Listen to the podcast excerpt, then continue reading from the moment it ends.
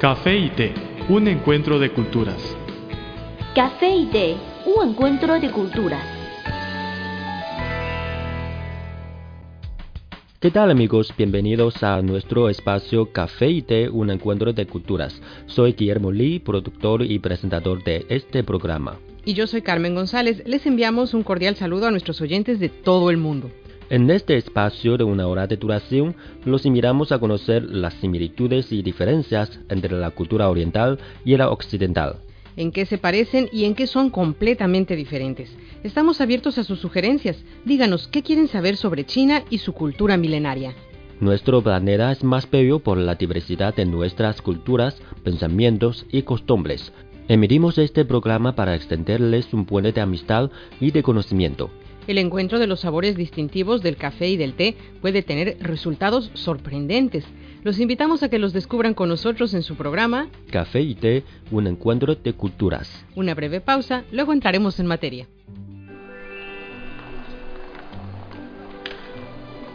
Había una vez una taza de café que rondaba sola por la barra de un restaurante. Pero un día apareció una taza de té y ambos se hicieron amigos. El encuentro de dos culturas se tornó en una mezcla de diversión. ¡Eh, eh! Y conocimiento. Esto es Café y té, un encuentro de culturas.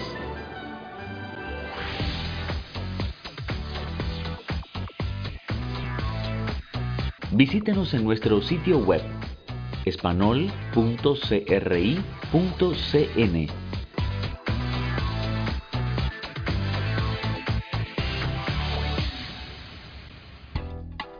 Hola otra vez. Lo que escuchas es Café y Té, un encuentro de culturas. Desde nuestros estudios te acompañamos Carmen González y Guillermo Lee. Hola amigos de Café y té, un encuentro de culturas. Hoy estamos conversando sobre cómo es Asia para los occidentales. Guillermo, ¿cómo llamas tú a tus padres? Padre, madre o papá, mamá. ¿Por qué? Porque hay un fenómeno particular en Asia y es que los hijos nunca llaman a sus padres por sus nombres. Sí se nota porque en muchos países occidentales, si un hijo llama a su padre Juan o Antonio o lo que sea, digo su nombre, no pasa nada. Pero si un chico chino o coreano lo hace así, una tormenta familiar le espera. ¿Pero por qué? Creo que eso por la cultura o tradición. Según la cortesía oriental, tenemos que utilizar eminencia cuando llamamos a la generación mayor o a las personas mayores. Salvo los padres, solo usamos nombres cuando llamamos a los hermanos mayores. Me parece que es muy estricto este sistema. ¿Y cómo se distingue? Por ejemplo, mis hermanos menores nunca me llaman Guillermo, por supuesto, ni me llaman Xiao Xiao. Ellos dicen Xiao Xiao Gogo. Gogo es hermano mayor, el nombre más el título. Así se funciona. Wow, en los países de habla hispana se estila de todo. Un primo mío llama a su mamá Amelia, así nada más, porque ese es su nombre. Casi todos usamos los diminutivos de los nombres. En vez de decir mamá, decimos mami o mamita. Para llamar al padre es lo mismo. Y con los hermanos el nombre es más que suficiente, aunque a veces hay apodos cariñosos. Por ejemplo, yo a mi hermana mayor la llamo gatito. Es que la primera vez que salí de Asia, cuando fui a Canadá, me di cuenta de que los canadienses se llaman por sus nombres y pensé que era una falta de cortesía, un país tan avanzado, pero la gente tan ruda. Pero eso fue mi mal entendimiento. Además, los asiáticos son muy obedientes, ¿verdad? Ustedes obedecen a sus padres, a sus directores, a veces a sus hijos. Bueno, es la culpa, entre comillas, de la tradición y la modernización. Por la influencia de la tradición, nos hemos acostumbrado a obedecer a las personas mayores o de nivel más alto, y ahora los padres jóvenes, por la influencia del mundo occidental, aman a sus hijos a veces demasiado. Siempre satisface todas las demandas de los niños. Pobrecitos, por una parte tienen que obedecer las palabras de los padres y por otra tienen que realizar todos los deseos de sus hijos. En la parte continental de China, en la región de Hong Kong, en la provincia de Taiwán, en Corea del Sur, en Japón, Singapur o Tailandia, compartimos este fenómeno, el conflicto y el choque atraídos por las civilizaciones occidentales y asiáticas.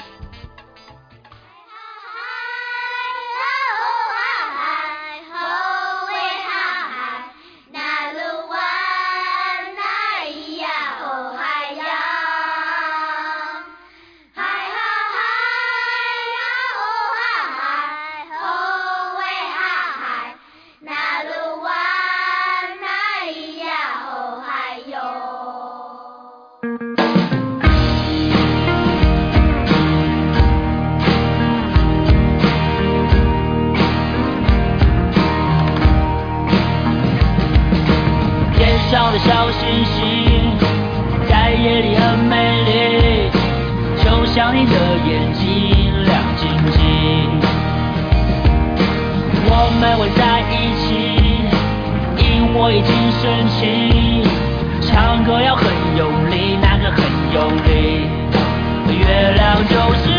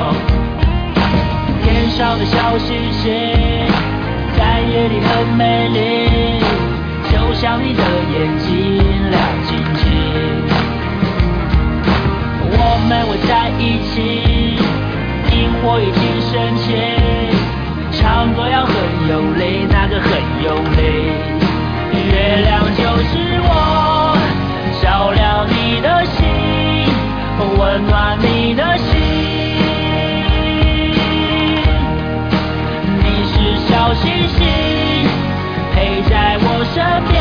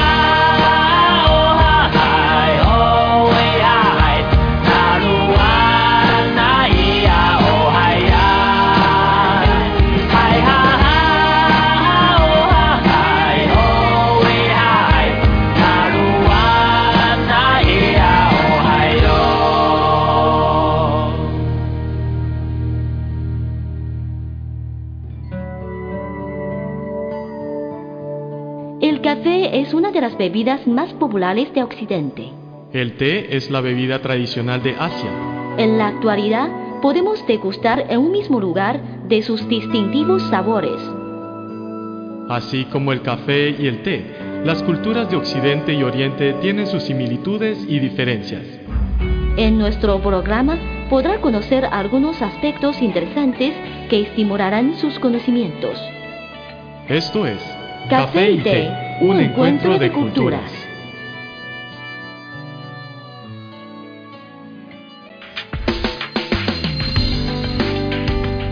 Visítenos en nuestro sitio web espanol.cri.cn.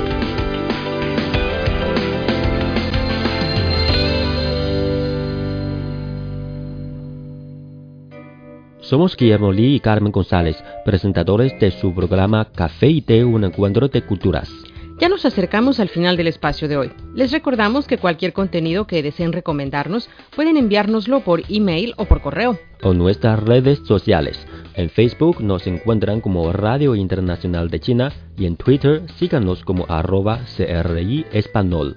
Con muchísimo gusto recibiremos sus sugerencias y comentarios. Aquí tienen nuestras vías de contacto.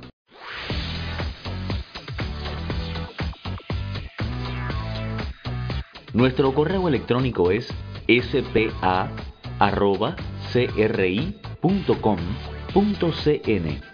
o bien puede enviarnos una carta a la siguiente dirección. Departamento de Español, Avenida Shichinshan 16A, Código Postal 1040, Beijing, República Popular China.